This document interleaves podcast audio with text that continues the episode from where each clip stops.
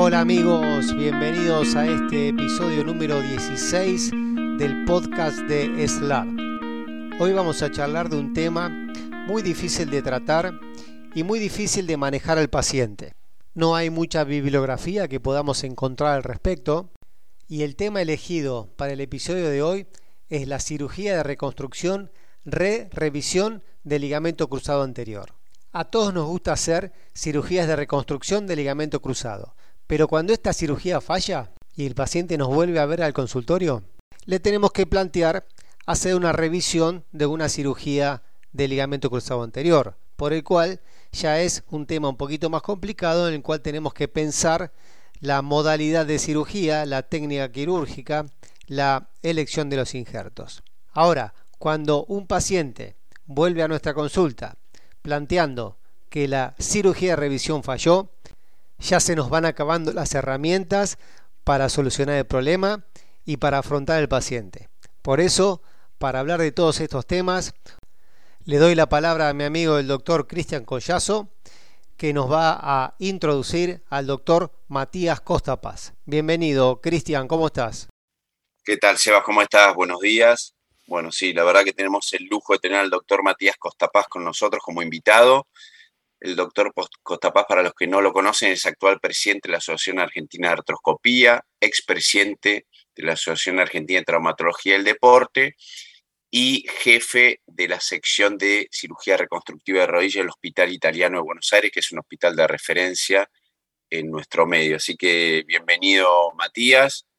Muy bien, buen día. Un placer estar con ustedes. Eh, Sebastián ahí a la distancia, pero cerca y, Cristian, este, que trabajamos juntos en la comisión directiva de la Asociación de Atroscopía, así que eh, es, un, honor y un placer eh, comunicarnos con toda Latinoamérica, como sabemos que esto se difunde por todos lados, así que este, un placer comentar este, este, este tipo de, de temas. Bueno, Cristian, te cedo la palabra para que empieces a mm, guiar este episodio con el doctor Matías Jostapaz. Bueno, para ir al hueso, digamos, vamos a trabajar en base a un artículo que publicó el grupo del Hospital Italiano en el Journal of Knee Surgery en el 2021. Eh, ellos publican eh, una serie de casos eh, de re-revisión del ligamento cruzado anterior. Este fue un artículo, viene a colación verlo, que ellos lo presentaron en el 2020 y se publicó en el 2021 sobre una serie de casos eh, que fueron nueve casos en total, entre, operados entre el 2011 y 2017 de revisiones. La verdad, eh, la primera pregunta que te hago, este, Matías, es en base a este artículo y los nueve casos que publican de revisiones, si siguen utilizando el mismo algoritmo de estudio y tratamiento. Bueno, Cristian, este, metiéndonos en el caso de, de las re-re, quizás antes de ir, como dijiste vos, al hueso, sería bueno eh, ver el, panorama de, estas RR. Cuando uno tiene eh, una segunda revisión, este, es, un gran planteo y cuando nosotros empezamos a hacer una y hicimos dos eh, y empezamos eso a, registrarlos, digamos, estos casos este, por el 2011, que ya pasaron varios años, era todo un desafío y, empezamos a, en ese entonces a juntar dos, tres casos y buscamos case reports y, no había mucha publicación de las re-re o las re-re, como le dicen los americanos. Y entonces íbamos a los congresos y era encontrarte, viste, con, los personajes que uno se encuentra en Sport Medicine, en ANA, en la Academy y decirle, che, ¿vos tenés algún caso de estos? Ah, sí, tengo dos o tres y eh, empieza así el trabajo, que eso está bueno, cómo se forma cómo se genera el trabajo de, buscar los pacientes y, como vos preguntás qué es lo clásico, decís, chico, ¿y cómo es el algoritmo? ¿Cómo lo encaran? Y, así llega. Entonces, en ese momento empezamos a, tratar de tener un orden de qué teníamos que buscar y cómo encarar este tipo de pacientes y si valía la pena operarlos, porque después podemos hablar eh, de, los pacientes, que finalmente es, lo que nosotros buscamos, si el paciente vale la pena operarlos, vale la pena, qué expectativa le vamos a decir, y generalmente eh, estos pacientes, como dijo Sebastián, el re-re, vos decís, este es una papa caliente, no, no lo quiero, no lo quiero ni tocar, porque primero ya lo operaron, y, como diferentes historias, ¿no? Alguien le puede decir, no, tuviste dos operaciones muy malas o mal hechas o infectadas, bueno, ese es un camino. Después puede haber operaciones de buenos cirujanos y que hay casos nuestros propios que lo operamos una vez, fallamos una segunda vez, y vos la tercera vez, cuando se acerca al paciente, decís, este tipo no lo quiero ver, a ver, se lo voy a mandar a Sebastián a, ver qué, puede hacer, por ejemplo, es decir, al, amigo, al enemigo para que lo toque o que defina, y porque son tipos además especiales. Hay que tener en cuenta que son tipos que quieren seguir haciendo deporte o que por lo menos dicen, mira, yo no quiero que se me salga más la rodilla. Y ya fallaron una vez, y ya fallaron dos veces, y, lo que, y que los que todo el mundo sabe, la audiencia, que eso pasó dos años, entre comillas, de rehabilitación, sufrimiento del paciente y un montón de historias y expectativas, y ese es el paciente que, recibimos. Matías, para, para hacer una pregunta, digamos, estos son pacientes, sí, muy difíciles de manejar, pero lo primero que uno tiene que hacer, y creo que en eso conseguimos todos, es buscar cuál, cuál es la posible causa de nueva falla, digamos. ¿Por qué falla? ¿no? Eso es lo primero que uno se pregunta, ¿no? ¿Qué es lo que pasa con este paciente que falla? en ese paciente tenés que estudiar por, exactamente cuál es la falla para ir no a hacer. En general nosotros somos muy especiales en cuanto a si tenemos un paciente que falló por otro cirujano, intentamos no hacer lo mismo que el otro cirujano, o además, o quizás tenemos que hacer lo mismo, porque por ejemplo los túneles están bien hechos y voy a usar los mismos túneles que X cirujano utilizó, pero también tenemos que hacerle un plus. Entonces tenemos que hacer algo más, porque si ese, ese paciente o ese jugador lo operamos eh, se operó, bien operado, y falló al año o a los dos años, no le podemos ir a hacer lo mismo, porque es probable que vuelva a fallar. Entonces, el concepto inicial para el joven artroscopista, tenés que hacer otra cosa. O sea, tenés que hacer quizás el punto A clave de estabilizar la rodilla, y ahí empezamos con, eh, por ejemplo, con la reconstrucción del plus del complejo anterolateral. Entonces ahí ya le damos otra restricción de una plástica extraarticular. Y a su vez después eh, ver, este, por ejemplo, las inestabilidades asociadas, que eso siempre se habla en los ligamentos cruzados. Eh, en este caso del, trabajo descartamos a las inestabilidades asociadas porque no era, no era el foco. Y, después es, es, muy importante la parte ósea, que en estos últimos años tomó muchísima fuerte el slope tibial. Pero para ser honestos, hoy 2023 lo medimos en todas las revisiones, lo presentamos en Ateneo, como ustedes saben, nos reunimos todos los lunes con el doctor Rasumov del Hospital Italiano y medimos los casos y se junta todo el grupo con las revisiones y hacemos medición del slope. Pero en el año 2011 yo creo que no le damos ni pelota al, slope. Eh, no sé si, si, usted, si, si Cristian, vos en el Hospital Austral en el 2011 medías el slope, no lo sé. No, no lo medíamos. Bueno, viene esto a colación porque justamente en el trabajo eh, es algo que se menciona, pero es verdad que no está, eh, digamos, no se le da la importancia que se le da hoy al slope tibial. Y en ese sentido, por eso es que esta es una, digamos, una patología que ha ido cambiando mucho en los últimos años. Por eso yo te tengo que preguntar, digamos, cómo lo estudias, digamos, para ir a, digamos, a lo inicial, te dirías, estos son pacientes que siempre le pedimos radiografías, le pedimos resonancia y siempre le piden tomografía eh, para medir, por ejemplo, ensanchamiento de túneles o, para, lo, utilizan para medir otra cosa? ¿Siempre le piden tomografía o eligen los casos para pedir tomografía, Mati? No, te diría que, eh, hoy por hoy se piden las tres cosas. Es muy importante las radiografías escanograma para medir los ejes, digamos, por supuesto, varovalgo, y, y hoy por hoy con las radiografías largas también medimos en, forma más precisa eh, el slope, que es la caída tibial, eh, creo que la radiografía es mejor, hay mucha discusión si también con la resonancia se puede medir slope, eh, pero creo que la radiografía es suficiente para medir el slope y, la, tomografía eh, es importante también medir el ensanchamiento de los túneles, porque es un factor, como ustedes saben, que si supera los 12, los 12 este, milímetros de ancho, bueno, empezamos a quizás a tener problemas en la fijación, ¿no? Es decir, como planteo de re-re, vamos a tener huesos que ya hubo dos túneles, y entonces hay que ver si la segunda pasaron por el costado, dijeron, ah, no, esto estaba anterior, me fui más posterior, Entonces ya se quedó un túnel ensanchado de, por sí, casi no es un túnel ensanchado, sino que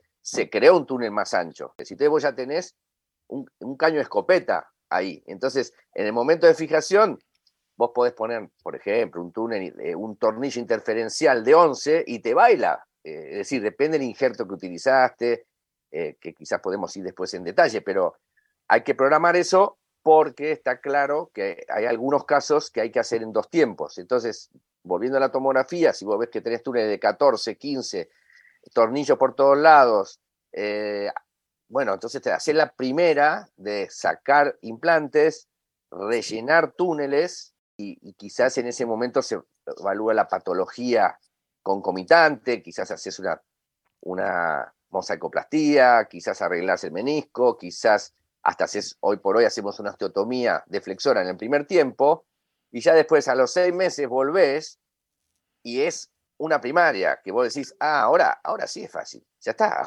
ahora, lo hace el, fellow, la reconstrucción casi, porque si rellenaste los túneles, quedó bien fijo, está todo lleno, es como volver a empezar. Si me permitís, Mati, me gustaría remarcar esto que acabas de decir. Para afrontar este tipo de cirugía en este momento, después de dos o tres cirugías, es retirar todos los tornillos o el hardware que molestaría para una re-revisión, llenar los túneles con hueso autólogo o em, hueso de banco, corregir los ejes mediante alguna osteotomía si es necesario, y reparar lesiones meniscales y de cartílago que pueden llegar a producir inestabilidades y dolor en el posoperatorio. Correcto, sí, sí, ese, ese, puede ser un buen timing. Y por supuesto, también depende del entrenamiento. Digamos, eh, ustedes saben, el, trabajo que nosotros hicimos con, con y principalmente que era el Felo, pero con doctor Sícaro y Jacuzzi, nosotros tenemos el lujo de trabajar con dos cirujanos expertos. Entonces, esta cirugía, yo no la hago solo, siempre la hago con un cirujano experto a mi lado. Entonces, que eso mejora el timing y, te da la chance de a veces de hacer esta re, en un solo tiempo. Pero si el cirujano está solo, no tiene, digamos, un gran entrenamiento, está perfecto hacerlo en dos tiempos. ¿Para qué complicarse la vida? No, no, no vale la pena. Sí, yo creo que eso, eh, digamos, Matías, como vos lo dijiste, ha ido modificando con el tiempo, pero como concepto, digamos, este trabajo, por ejemplo, en aquel, en aquel momento ustedes medían el slope tibial con resonancia. Hoy ya creo que desde consenso se mide con radiografía, eh, eso número uno.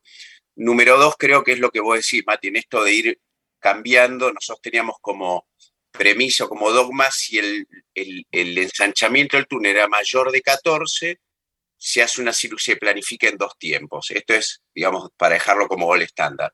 Pero la verdad que eso también es modificable, porque también tenemos que pensar que, en un, por ejemplo, en un deportista o un paciente que tiene expectativa deportiva, hacerlo en dos tiempos implica que son primera cirugía, injerto, hay que esperar seis meses y después hacer el segundo tiempo. Y después para la vuelta al deporte sabemos que en una re revisión son de nueve a doce meses.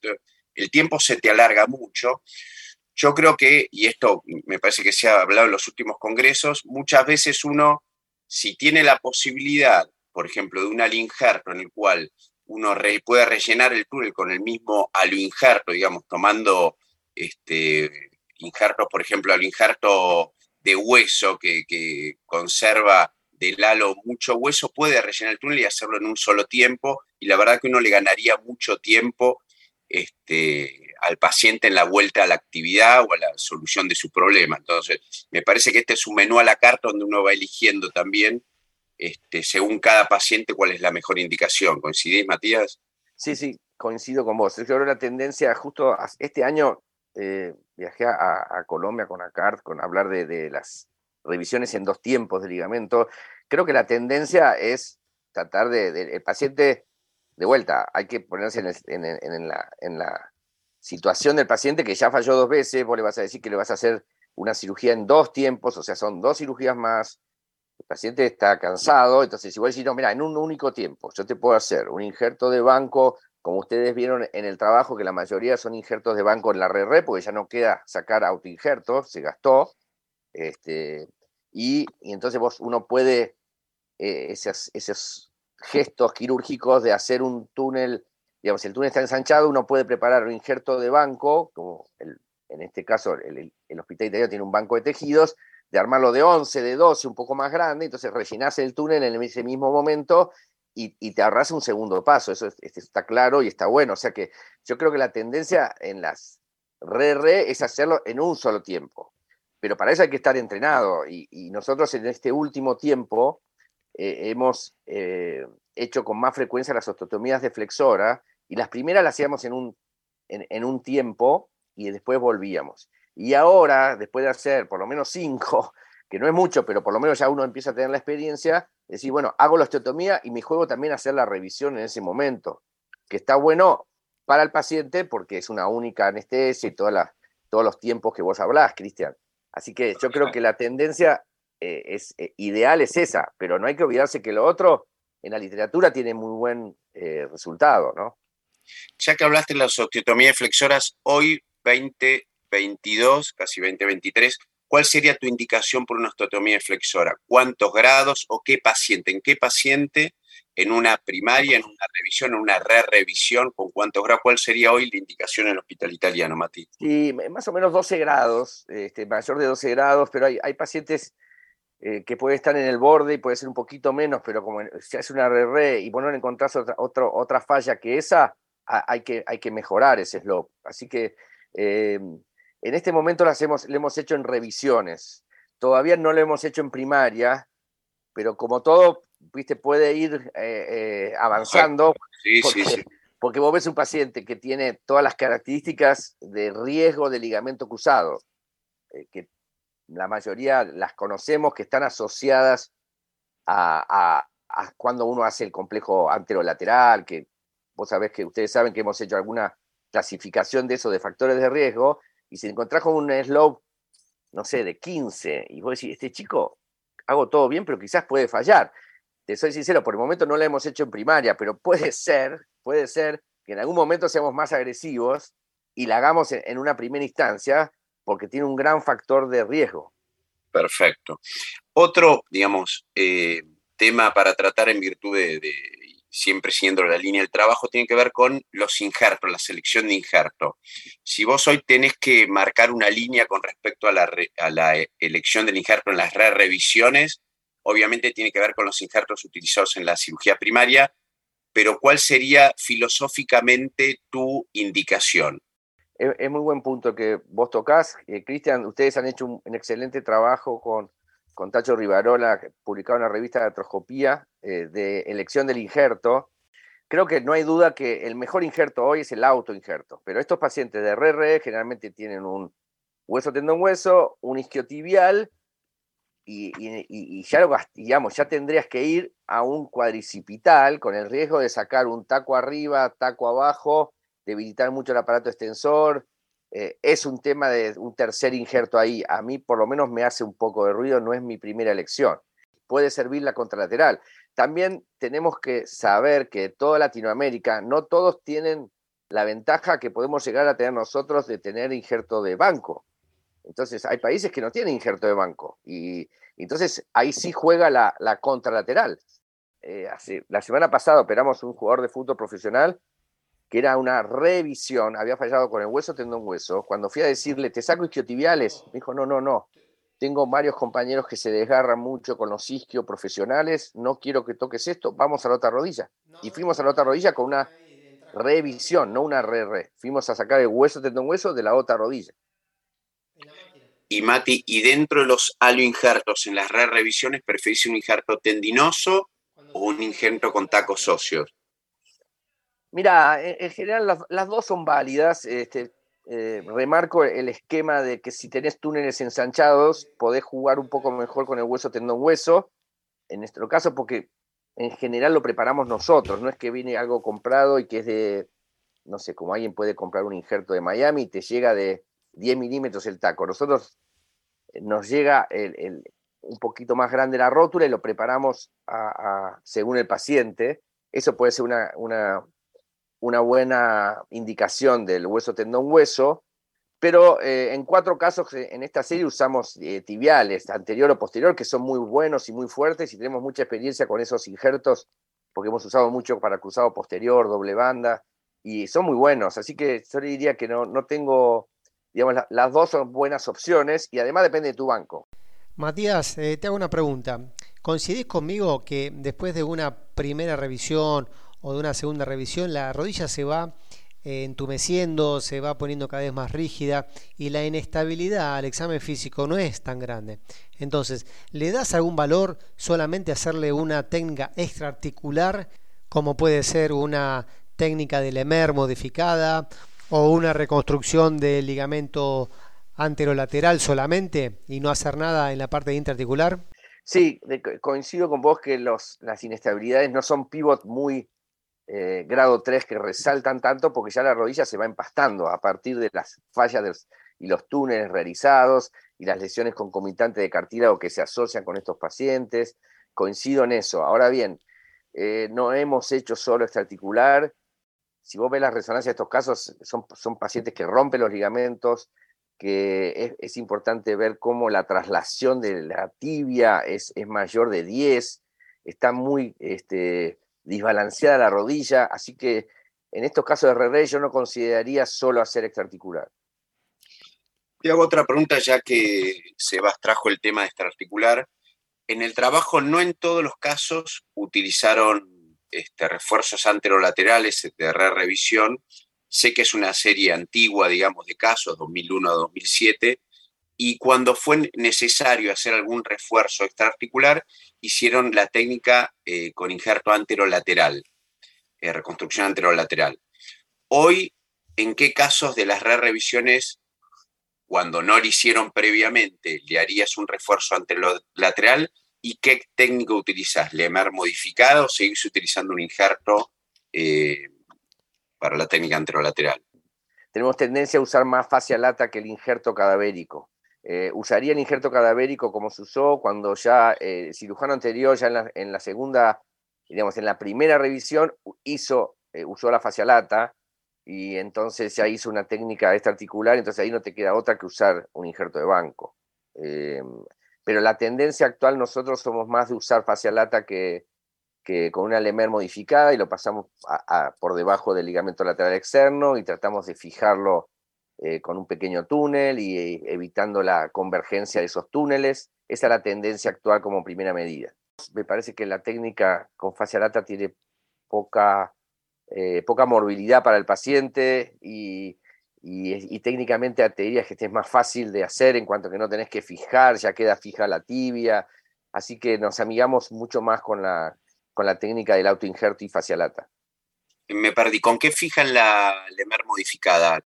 Este, lo podés tener esas opciones, desde anclaje, eh, grapa, hay algunos que lo fijan sobre sí mismo eh, para ahorrar costos, este, eh, hay, diferentes variables, este, pero en general nosotros tratamos de hacer un túnel, nos parece que es mejor hacer un túnel. Perfecto, vimos bien cómo estudiar el paciente, evaluar bien la causa de falla, radiografía, resonancia, cuando tomografía, hablaron de osteotomía, indicaciones actuales de osteotomía este, deflexora, indicaciones de refuerzo anterolateral, que es lo que a hablar, selección del injerto, eh, cómo lo manejan ustedes, autoinjerto, al injerto. Eh, un tema importante en esto que vos, ustedes hacen hincapié en el trabajo es la vuelta al deporte. En todos los casos la expectativa es que vuelva al deporte. Vos ya de entrada, ¿en qué casos le decís, eh, mire, el objetivo es que tenga una actividad de la vida diaria, cambio de hábitos deportivos, eso depende un poco de la inestabilidad que tenga, del estatus meniscal y de cartílago, ¿cómo manejas eso, digamos, previamente? ¿De la psicología del paciente? ¿Les decís previamente cuál es la expectativa o no, Sí, por supuesto, hay, que hablar previamente, porque ya después, si no, es tarde. Si el paciente después te va a reclamar, decís, pero pará, yo me operé para jugar al fútbol y esto no lo hablamos, y, y no me da la rodilla. Entonces, inicialmente hay que hablar previamente con el paciente. Es, es, es una charla inicial, como todos nosotros nos encontramos frente a la primera ruptura del ligamento cruzado y le podemos decir, mira, 95% o 90% vuelven al deporte original en un mismo nivel. Y ahí ya estás en, en una primera cirugía en el 90%. Si vos entras en una revisión, es probable que vos le digas, mira, esta es una segunda cirugía, no es lo mismo que la primera, tu masa muscular es diferente, te volviste a romper, entonces entramos en un 85%. Y si te contaste con la tercera, es lógico y el paciente lo va a entender que del 85 nos pasamos al 80 o al 75. Entonces vos tenés un 25% quizás de no retorno deportivo. Pero creo que el, concepto en estas cirugías es el paciente que dice, no, mira, yo ya tengo eh, inestabilidad al subir y bajar escaleras, no puedo controlar mi rodilla, me duele por las lesiones asociadas. Entonces, si vos decís, mira, si vos seguís así, con un promedio de edad de este trabajo de 32 años, vos vas a llegar a una prótesis en 5 o 6 años, no, no te queda mucha. Entonces, uno le va a decir, mira, te vamos a estabilizar la rodilla inicialmente, eh, vamos a tratar las otras lesiones, hacer una buena rehabilitación y ojalá en que entre 9 y 12 meses nos volvamos a encontrar y ver en qué situación estás. Entonces, a partir de ahí surge, eh, está bueno, hay un punto a favor del trabajo que tratamos de, ver que, bueno, que quizás el, en forma general, si eres 44 o 5, la mitad de los pacientes vuelve a su deporte y la otra mitad es el paciente que dice, para, yo, yo no me quiero romper más no quiero ver ni un traumatólogo más, no quiero entrar a quirófano, estoy cansado, digamos, yo quiero hacer mi vida tranquila, voy a agarrar la bici, voy a hacer deporte de bajo impacto y, ya no insisto con el rugby, con el fútbol, con el vóley, y entonces eh, el, paciente eh, es claro que va madurando, ya no es el chico de 21 años, ya el tipo ya conoce que es fallar en cirugía, le tiene mucho respeto a esta cirugía, el el, delay, viendo el trabajo, ustedes vieron que tarda mucho el paciente en decidirse de la segunda a la tercera, porque se rompe y dice, no, yo ya me operé una vez, fallé, me operé una segunda vez, fallé. Y no quiere ir al, mes siguiente a operar, dice, no, para, ahora me quedo tranquilo. Espera como dos, tres años, empieza a girar. En Argentina te ve a vos, lo ve a Rodrigo, lo ve a esto, lo ve a Mario, lo ve, lo ve a nosotros y en un momento define, ¡pum!, me opero. Después de tres, cuatro años. Entonces, esa mentalidad del paciente es un paciente ya maduro y que algo entiende. Por supuesto, hay pacientes con el cerebro balado de rugby que no la entienden, que dicen, yo quiero volver a jugar y quiero, esa es mi expectativa. Bueno, le decís, y le, planteas el número, siendo a lo concreto, le decís, mira, vos tendrás alrededor del 75% de volver, pero no te lo puedo asegurar.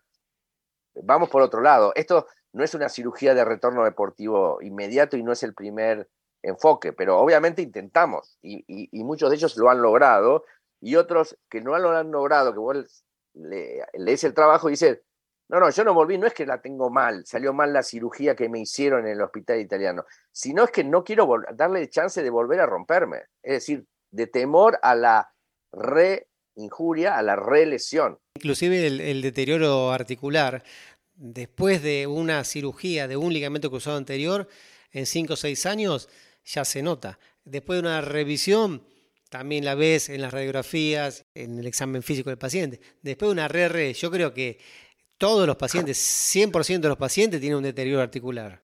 El tema del deterioro articular que, tiene la rodilla y la relación que tiene el deterioro con la vuelta a la actividad.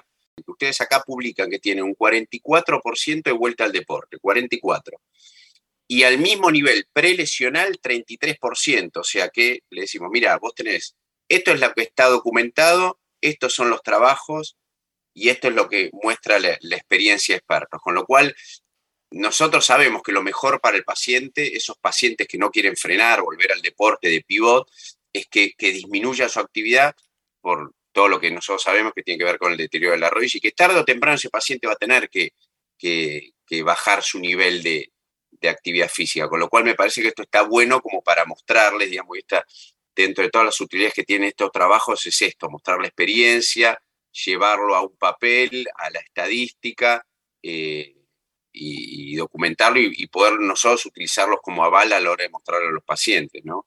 O sea, parte de, la fuerza que tenía este trabajo era brindar eso a la literatura, eh, a, todo el público médico internacional, nacional, lo que sea, como esto se, difunde, a, tener este dato. Si vos, eh, hoy por hoy, el médico que está escuchando esto y se encuentra con hasta red, le dice, mirá, no hay muchas series de esto, hay una serie del italiano, o lo que sea, leí tal trabajo, que está haciendo un 44% de retorno deportivo. Así que, eh, y estos tipos más o menos están en el tema hace 35 años que, que, que hacen ligamento cruzado, no es que empezaron ayer. Entonces, eh, estamos, eso es lo que ayuda y es lo que también facilitó para que se publique el trabajo teniendo una N muy pequeña, como ustedes ven ahí en el trabajo.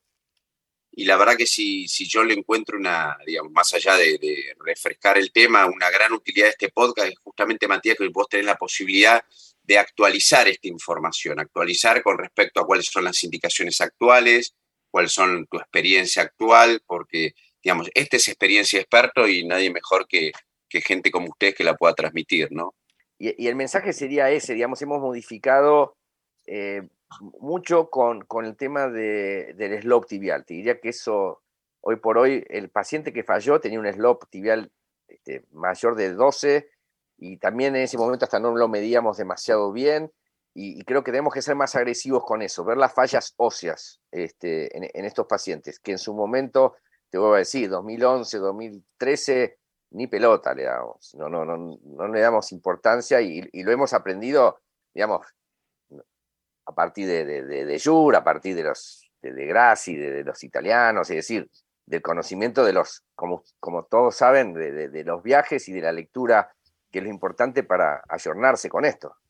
Y te hago otra pregunta que tiene que ver con eso del slope tibial, porque ustedes también analizan la traslación anterior de la tibia. ¿Qué importancia le hace la evaluación de la traslación anterior de la tibia con factor pronóstico? ¿Le hace alguna importancia? Mira, Cristian, ese es muy buen punto, porque es, algo que tampoco veíamos antes. En eso, el doctor Ignacio García Mancilla, que es un médico más joven de planta del hospital, estuvo en, Los Ángeles este, un año, y, a partir de ahí eh, él, te diría que nos enseñó a mirar más esa traslación y la importancia que le damos.